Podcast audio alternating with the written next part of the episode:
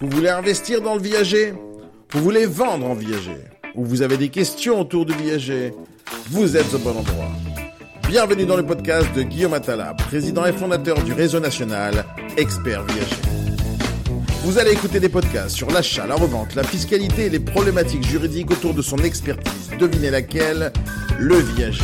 Alors, mettez vos écouteurs, votre épisode commence maintenant.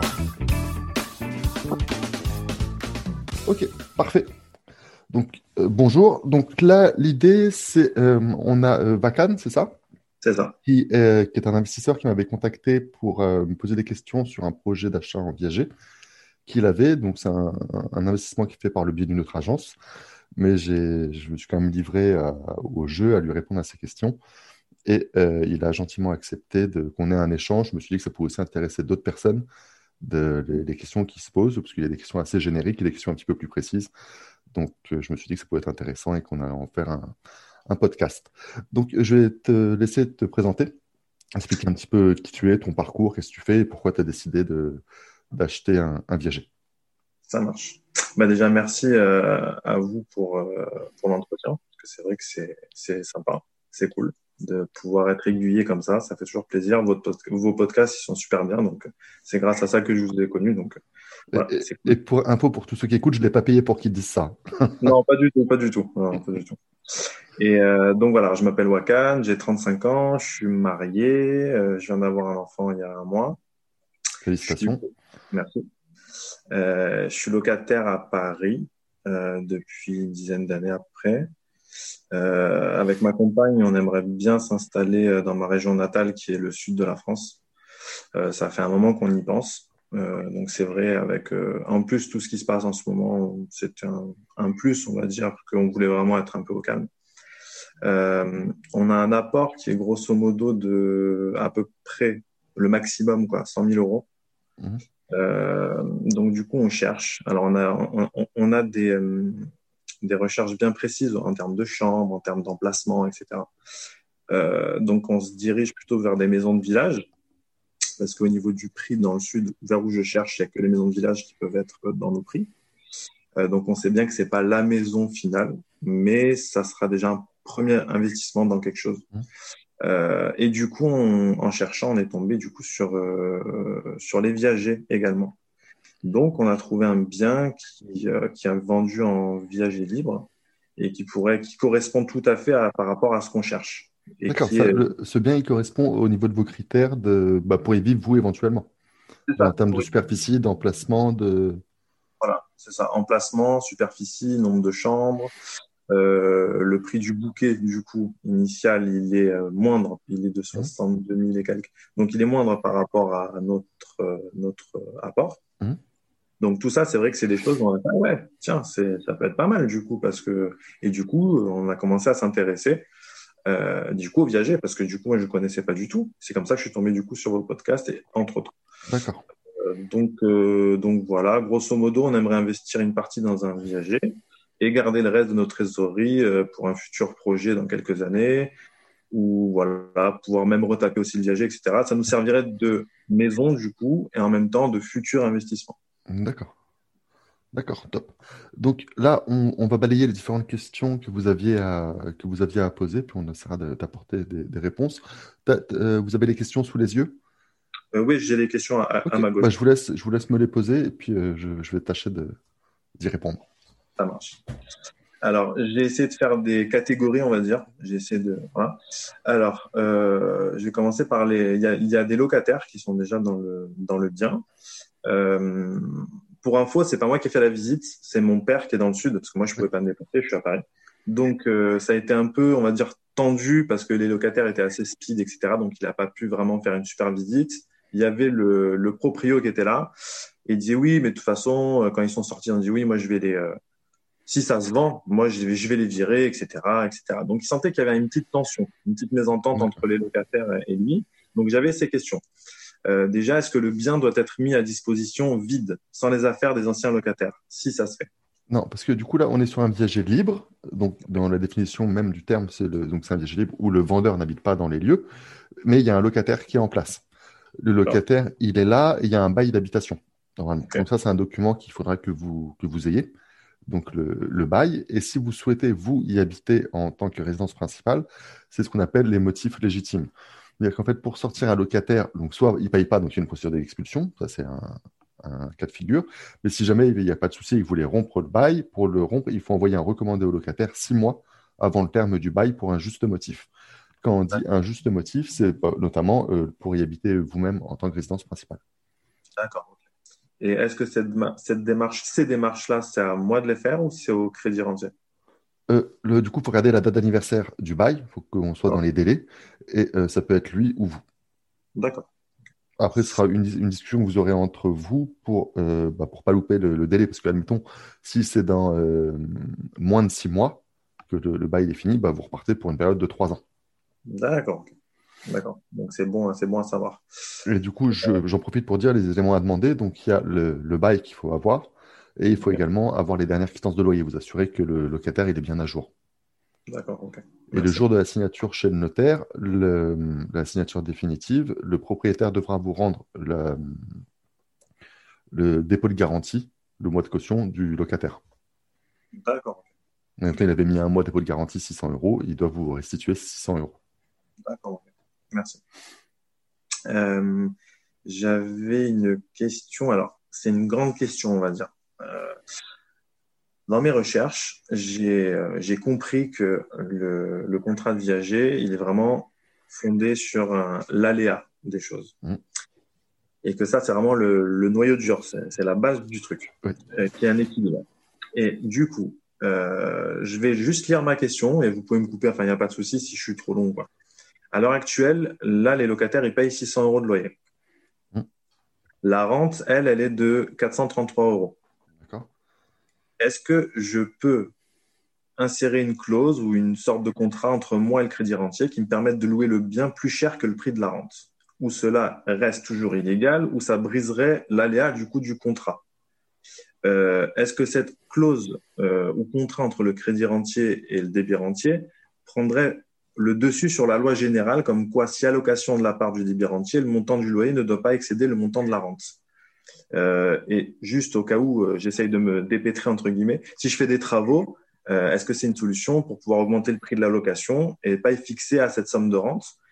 Ou si je fais de la location saisonnière, type Airbnb ou quoi, est-ce que je peux dépasser ce seuil de rente ou c'est interdit aussi? D'accord. Il y a plusieurs questions dans la question. déjà, ce que vous avez levé comme point, c'est le, le caractère aléatoire du viager, où c'est régi au même titre que les contrats d'assurance ou les jeux de, la Française des Jeux, etc., où il y a une part d'aléa, où c'est le vendeur qui peut être gagnant, parce que du coup, il reste en vie plus longtemps que prévu, ou euh, il, casse sa pipe avant, et dans ce cas, vous récupérez le bien, c'est vous qui gagnez. donc, pour qu'il y ait un aléa, c'est notamment l'aléa au niveau du prix. là, si, euh, là, moi, ça me semble cohérent entre 600 et 433 euros, parce que quand on dit que la rente doit être supérieure au montant du loyer, on parle d'un loyer net. C'est-à-dire que là, vous allez toucher 600 euros de loyer, mais c'est charges comprises. Donc déjà, si on enlève la partie charge, on est à moins, de, on je ne sais pas combien de combien elles sont les charges, il va y avoir moins, et après, il va y avoir une fiscalité, CSG, CRDS, etc. dessus. Donc, ce qui fait qu'au final, si on fait les comptes en fin d'année, vous allez quand même devoir remettre au pot. Donc, il y a le caractère aléatoire. Donc là, il n'y a, pas, de, a pas de, sujet. Par contre, sur l'autre point, admettons que ce n'était pas le cas, et si jamais vous faisiez des travaux d'embellissement, d'amélioration, etc., dans ce cas-là, c'est des, euh, motifs pour pouvoir augmenter le loyer. Mais la partie euh, location, vous n'avez vous, le contrat qui vous lira avec le vendeur, c'est le paiement de la rente. C'est tout. D'accord. Vous serez tenu à payer la rente et point. Après, vous faites ce que vous voulez. Soit vous y habitez, soit vous le mettez, vous faites du saisonnier court durée, du meublé, peu importe le dispositif de mise en location que vous souhaitez, c'est vous qui décidez. D'accord. Donc en fait, si je comprends bien, si je le laisse dans l'état, il faut pas que je, il faut pas que je dépasse du coup euh, le prix de la rente. Euh, non, non, c'est pas, pas tout à fait ça. Après, ça dépend des zones. Par exemple, vous savez, à Paris, il y a l'encadrement des loyers. Donc on est, euh, on est figé. C'est un prix au mètre carré et point là, dans le secteur où vous êtes, je n'ai pas le nom de la ville, mais je ne pense pas qu'il y ait ce type d'encadrement de, loyer. Donc, vous êtes libre de fixer les loyers que vous voulez. Après, c'est une histoire de, marché, d'offre et de demande. Donc, une fois que ce locataire il est parti, vous pouvez faire ce que vous voulez. Et du coup, si jamais vous changez, pas, là aujourd'hui, c'est la location euh, longue durée, enfin du 3, enfin, les beaux de 85-89, donc les, beaux classiques de location. Après, par exemple, si vous changez de dispositif et vous passez par en location courte durée type Airbnb, euh, forcément, ce sera plus rentable. D'accord, donc j'ai le droit, parce que c'est vrai, c'est vrai, là vous m'enlevez une, une, grosse épine du pied, parce que en cherchant sur Internet, euh, de ce que j'ai vu, c'était vraiment, en gros, c'est impossible que le, si je mets en location, que ça dépasse la rente, c'est interdit, les ayants droit peuvent attaquer, je sais pas quoi. Non, non, le, là, c'est, faut qu'il y ait un aléa, et c'est ce que j'expliquais au départ, et en fait, le, la nuance, elle est sur le montant de la rente nette, euh, du loyer net. Et quand on dit loyer net, c'est net de charge et net d'impôt. Donc, euh, D'accord. Il, y a, un petit peu de marge. D'accord, ok. Ok. Euh, du coup, du coup, du coup, euh, mon autre question, euh, quelles sont Voilà. est-ce que est-ce que le crédit rentier a les mêmes documents à fournir que pour une pour un achat normal, c'est-à-dire DPE, amiante, permis, etc. Donc, sur le viager, on est sur une vente, on reste sur une vente immobilière traditionnelle avec quelques spécificités supplémentaires propre au viager et différentes clauses qui sont relatives au viager. Mais tout le process de la vente sont les mêmes que sur une vente classique. À ce titre, il y aura plusieurs documents qu'il faudra que le, vendeur vous remette, notamment tous les diagnostics obligatoires. Donc ça, vous regardez, vous avez les listes, hein. il y a DPE, il y a le, loi, enfin, la loi caresse, donc la superficie, il y a l'électricité, l'amiante, toute la batterie de diagnostics euh, obligatoires. Donc qui varie en fonction de l'âge de l'appartement, euh, de, de différents points. Donc tous les documents-là, vous devez les avoir. On est sur une copropriété, j'imagine, c'est un appartement euh, Non, c'est une maison. Ah, c'est une maison D'accord. C'est une... c'est une maison et il n'y a, pas de... a pas de copropriétaire. D'accord, ok. Si c'était par exemple l'acquisition d'un appartement en, viager, on doit fournir aussi tous les, tous les documents relatifs à la copropriété, type euh, PV d'Assemblée Générale, euh, le règlement de copropriété, l'état descriptif de division, tout, tout un tas de documents. Donc là, ce n'est pas le cas. Après, du coup, au niveau de l'assainissement, c'est pareil, ça dépend des villes. Moi, je vous conseille de le demander, qu'il fasse le diagnostic assainissement et que s'il y a une mise en conformité, que ce soit à sa charge. Ouais. Ça, vous fera des frais, ça vous fera des frais supplémentaires. J'avais vu ça pour un ancien bien qu'on voulait peut-être acheter en région parisienne et mmh. c'était très important parce que c'était pas relié à tout à l'égout. Enfin, c'était, fallait faire attention à ça. Et, quand c'est pas relié, enfin, voilà, s'il faut le relier euh, soit en séparatif ou en unitaire, c'est tout de suite des, des coûts qui peuvent, qui peuvent atteindre autour des 10 000 euros. Donc, ce n'est pas négligeable. Ça marche. Euh, tac, tac, tac. Euh, ah, dans le cas d'un viager libre, euh, c'est l'acquéreur qui paye les frais de notaire. Donc, on, on, est d'accord que c'est nous qui le choisissons le, donc, de, bah, je reviens à ce que je disais juste avant, c'est qu'on est sur une vente, quasi une vente traditionnelle, avec les spécificités du viager. Ce qui fait qu'il y a un passage devant le notaire. les frais de notaire sont à la charge toujours de l'acquéreur, que ce soit dans du classique ou du viager. Donc c'est vous qui aurez à supporter ces frais-là et vous êtes tout à fait libre euh, de choisir un notaire que, le notaire que vous voulez. Le vendeur peut avoir son notaire et vous pouvez choisir également un notaire. Donc ça, ça ne pose pas de, de difficulté. Juste quand il y a deux notaires sur un dossier, c'est toujours plus long parce que le temps qu'ils arrivent à synchroniser leur, leur agenda, c'est toujours plus difficile mais ça pose pas de souci et ça, ça n'impacte en rien le montant des, des frais. En fait, dans les, les, frais de notaire, il y a plusieurs choses. Il y a des droits de mutation, des, des c'est des taxes au niveau communal, départemental, régional et de l'État. Donc, il y a des parts un petit peu pour tout le monde. Et après, il y a les, éléments, les émoluments du notaire. Donc, en fait, son, son gagne-pain, son, l'argent qu'il va prendre. Et en fait, c'est cette partie-là, s'ils sont deux, qui se diviseront en deux, moitié-moitié. D'accord pour vous, ça n'a aucune, aucune incidence euh, en termes de montant. D'accord, c'est bien, c'est bien. C'est mieux? Oui, c'est mieux, Et euh, euh, j'ai vu sur Internet, donc il est le, le, calcul d'une, du bouquet et de la rente, c'est vraiment une, c'est une règle, on va dire, c'est une règle stricte ou ça, ça peut être, comment c'est calculé? Enfin, est-ce que c'est aléatoire ou est-ce que c'est fixé par des règles? Euh, donc, il n'y a pas de. Quand on regarde dans la loi, il n'y a pas de barème officiel. Ça veut dire qu'on peut. Le, n'y a pas de. Même dans la loi, c'est précisé que c'est une vente de gré à gré. Donc, qui dit gré à gré, c'est un accord entre vous et euh, le, vendeur. Il faut juste qu'il n'y ait pas de, ce qu'on appelle le dol. C'est-à-dire qu'en fait, vous, que vous achetiez le bien euh, en deçà de sa valeur et de manière significative. On parle de 7 douzièmes. Presque la moitié, presque 40-50% moins cher. Le... Donc après, c'est fixé librement. On n'a pas de barème officiel. Après, le barème le plus répandu, c'est le barème d'Aubry. Qui... Donc c'est la plupart des... personnes qui font du viager utilisent ce barème-là. Il est à peu près correct comme barème, si ce n'est qu'il considère le taux de rendement locatif le même sur toutes les communes de France. Or, vous savez qu'un taux de rendement à Paris, ce n'est pas le même qu'à Nice ou le même qu'à Clermont-Ferrand. Donc, il y a quelques ajustements à faire parfois euh, par rapport à ça. Ensuite, l'autre problème sur les barèmes, c'est qu'il y a les notaires qui utilisent généralement le barème fiscal, donc la ventilation entre nue propriété et usufruit. Le, et là, du coup, on est complètement faux dans, les calculs et ça n'a aucun intérêt d'acheter. D'accord. Moi, par exemple, le bien que je, que je convoite, euh, le, alors, excusez-moi, le bouquet, il est à 62 600 euros. Mhm. La rente, euh, elle est de 433 euros par mois. Euh, ils estiment la valeur du bien à 120 000 euros. Et la personne, euh, c'est sur une tête qui est un homme de 72 ans. D'accord. Euh, donc, toc, toc, toc, administratif. Alors, le, le, viager, donc, il est sur une seule tête, dans mon cas, mais la personne, elle est mariée.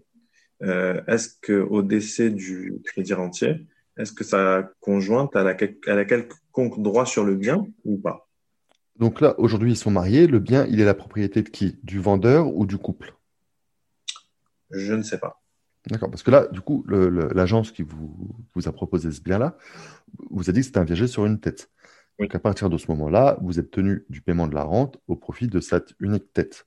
Si jamais lui, il disait non, en fait, moi je préférerais que le, ça soit sur nos deux têtes, c'est-à-dire si je décède, qu'il y ait une réversion à 100% de la rente au profit de madame, dans ce cas-là, on est sur un viager à deux têtes et ça impacterait le montant du bouquet et de la rente. Ok.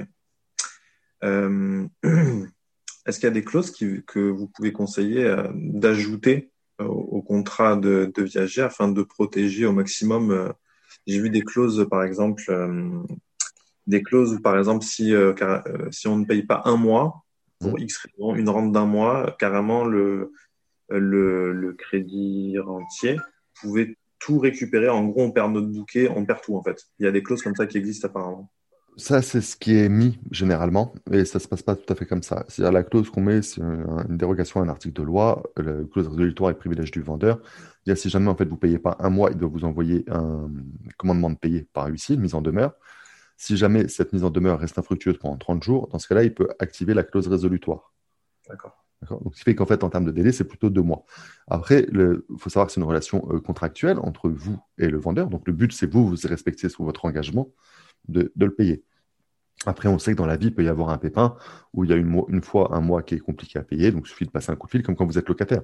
Des fois, il y a, un, petit, coup dur, comme ce qui s'est par exemple avec le Covid, où il y en a pas mal qui se sont retrouvés dans des situations un peu précaires. Donc, il y a des choses qui s'entendent et c'est de, la relation entre vous et lui. Après, dans les faits, donc il y a cette clause-là qu'on met. Après, dans les faits, ça se plaide. Donc, qui dit plaidoirie, bah, c'est encore un deuxième caractère aléatoire. Et voilà. Et on le voit d'une manière générale dans la jurisprudence, quand la clause elle est activée, de clause résolutoire, le bouquet doit être remboursé. D'accord. Au moins le bouquet. Donc, il n'y a pas tout qui est perdu. Mais le but, c'est je le répète, le but, c'est de payer. Oui, oui c'est sûr. Bah oui, c'est le but. Sinon, c'est pas rigolo. c'est rigolo pour personne, quoi. Euh, d'accord. Est-ce qu'il y a des clauses, selon vous, où il faut être vigilant, qui, qui, que, les, que, que, les personnes, que les crédits garantiers peuvent mettre, que les notaires mettent pour leurs clients, etc., et qu'il faut un peu faire gaffe ou pas forcément? Là, on est sur du viager libre, donc c'est quand même beaucoup plus simple que le viager occupé. Parce que c'est pas le, vendeur n'est pas dans les lieux. Donc, si ce n'est le fait de payer la rente, il faut regarder le, les conditions d'indexation de la rente. Toute la rente, elle va augmenter un petit peu tous les ans. L'indice, il est librement fixé. Généralement, quand on est sur des viagers libres, les, vendeurs souhaitent plutôt mettre l'indice IRL, l'indice de révision des loyers, parce que du coup, il augmente plus fort, donc c'est plus intéressant pour eux. Ou sinon, le, pour le viager occupé, généralement, on met l'indice de la consommation des ménages. Donc là, c'est pareil, un indice publié par l'INSEE. Je crois que l'an passé, on a, c'était même pas, même pas 1%, enfin, c'était peanuts. Ça suit le, un peu le cours de la vie. Le cours de la vie normal, c'est logique. Ça, après, donc, il y a la fameuse clause résolutoire qu'on vient d'aborder. Euh, quoi d'autre euh, Pour le viager, non, c'est simple. Après, je vous dis, c'est plus vous de valider que le locataire paye bien, qu'il n'ait pas de dette vis-à-vis du propriétaire actuel, que vous achetiez pas un bien avec sur le papier écrit 600 euros de revenus et en fait, au final, il n'y a pas. D'accord. Parce que là, si on prend ce bien, le locataire euh, partirait du coup partirait pour que du coup il soit vide. On prend, on le prendrait pas avec la location vu qu'on y habiterait. D'accord. Euh, tac, tac, tac. Dans quel ordre se passe l'acquisition d'un bien en viager Étape par étape, c'est offre, envoi du contrat, signature, comme un bien classique, on va dire? On est sur le même procédé qu'une vente euh, traditionnelle, encore une fois. En fait, c'est toutes les mêmes étapes. C'est-à-dire, en fait, vous, vous êtes tombé sur ce bien-là, donc vous avez fait une visite. Le, bien euh, retient votre attention, donc vous avez passé dans une partie de négociation. Négociation sur les conditions de revalorisation, enfin d'indexation de la rente, sur le montant du bouquet, sur le montant de la rente, etc négociation, une fois que vous êtes d'accord, vous signez une offre d'achat qui est contre-signée.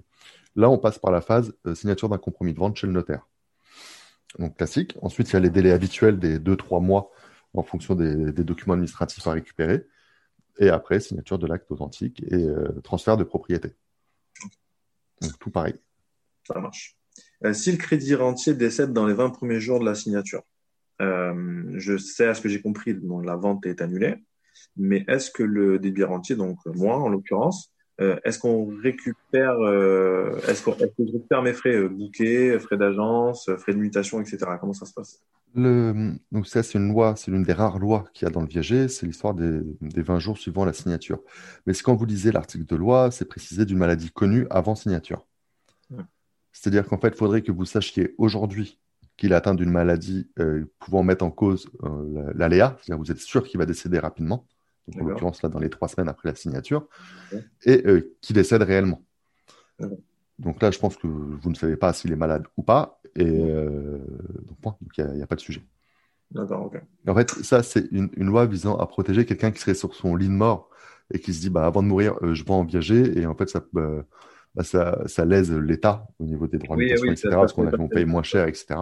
Donc c'est là où, les héritiers, et dans ce cas-là, ça peut rentrer en cause. D'accord, ça fait de la donation déguisée. Donc exactement. exactement. Donc là, en l'occurrence, là, le, ça ne s'appliquera pas. Euh, en étant marié, donc moi je suis marié, euh, est-ce qu'on peut acheter en un seul nom? Euh, Et est-ce plus judicieux d'acheter à nos deux noms ou un nom Quel est votre avis là-dessus? Ça dépend du contrat de mariage que vous avez du type de contrat Est-ce que vous êtes sur la communauté? Est-ce que vous êtes en séparation de biens, euh, régime des euh, je le truc des acquis? Je crois que chacun il a, euh, chacun il a ce qu'il a. D'accord. Donc séparation de biens. Oui. Donc si jamais vous l'achetez vous en nom propre et que vous êtes sur ce contrat-là, en fait, si jamais vous êtes amené à vous séparer, le bien il sera à vous et Madame elle aura rien. D'accord. Or, si j'ai bien compris, l'investissement se fait avec l'argent commun, l'argent du couple. Ouais. Donc moi, ce que je vous recommande, c'est de l'acheter à deux. Donc d'avoir tous les deux votre nom sur l'acte de vente et de l'acheter. Donc là, plusieurs options. Soit vous l'achetez en indivision, c'est-à-dire en nom propre chacun, mmh. avec les règles de répartition que vous souhaitez. Ça peut être 50-50, ça peut être 40-60, comme, comme vous le souhaitez. Ou sinon, après, vous pouvez le loger à l'intérieur, par exemple, d'une SCI. Qui peut avoir certains avantages, notamment pour. Euh, Quoi, non, parce qu'après, votre objectif, vous, c'est d'y habiter. Alors, et après, de faire éventuellement du Airbnb. Ouais, voilà, c'est d'y habiter pendant quelques années, je pense, mmh. et ensuite euh, de le retaper, etc., de l'agrandir, parce qu'il y a des pièces qu'on peut agrandir, enfin qu'on peut retaper et du coup augmenter la surface mmh. euh, d'habitation, et ensuite le, le, mettre en Airbnb ou en location longue durée, etc. Enfin, en tout cas, de d'être dans cette, dans cette optique-là, quoi. D'accord. Donc là, il n'y a pas forcément un grand intérêt de le mettre dans une SCI. Mettez-le en nom propre. Et en plus, il y a certains avantages fiscaux quand on est en nom propre sur l'allocation courte durée et même de l'allocation longue durée. Donc, c'est le premier bien, ne vous embêtez pas avec d'autres types de, de, véhicules pouvant loger ce bien-là, parce que ça va, vous, ça va vous ajouter une lourdeur de gestion en termes de comptabilité, etc., qui n'est pas forcément nécessaire pour, pour ça, vu le profil que vous avez de l'objectif pour le bien. Ouais, j'ai lu que euh, en, cherchant un petit peu, si on veut louer, etc., que ce soit du type Airbnb ou de la location euh, longue durée, on va dire, euh, ça serait la, si on fait moins de 23 000 euros, je crois, par an, c'est Microbic qui nous. Mmh. Il y a des dispositifs allégés pour, pour ça.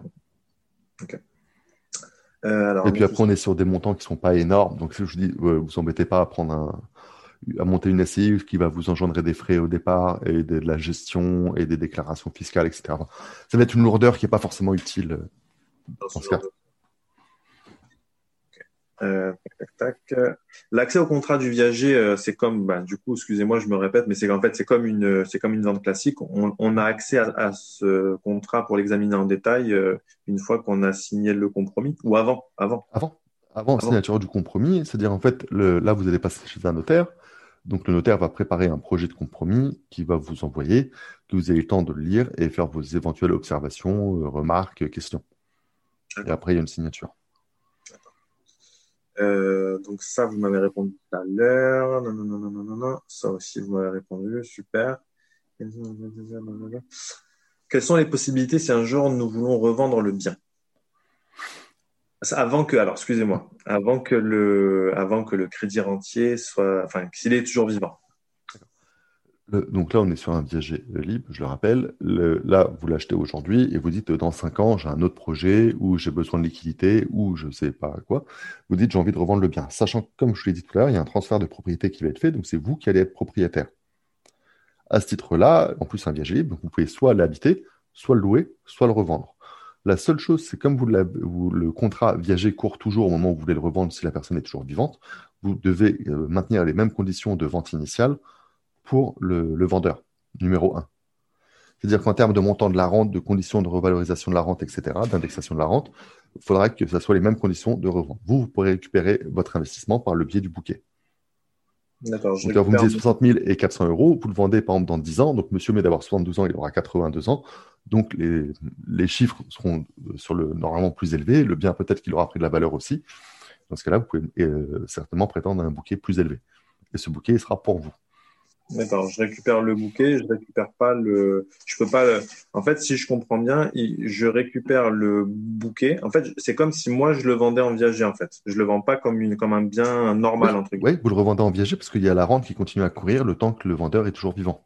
C'est ça. Donc en fait, vous vous le revendez en viager libre avec une personne plus âgée dedans, avec un bouquet plus élevé.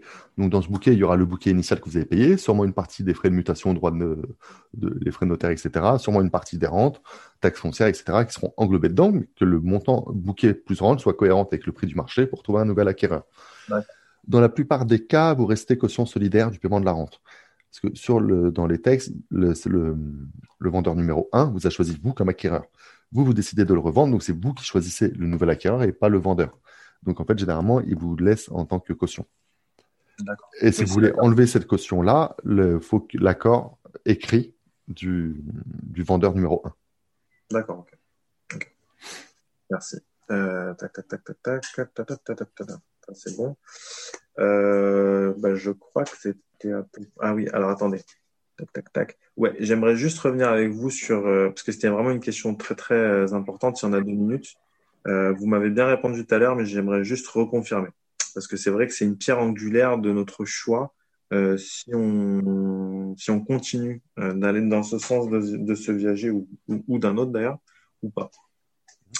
C'est vraiment sur le fait de si on, on, est bien d'accord que si on, on achète donc ce, ce, viager et que d'ici, admettons, 3 ans, 2 ans, 5 ans, 10 ans, peu importe, on veut le mettre en location, euh, soit location longue durée, soit euh, type Airbnb, etc.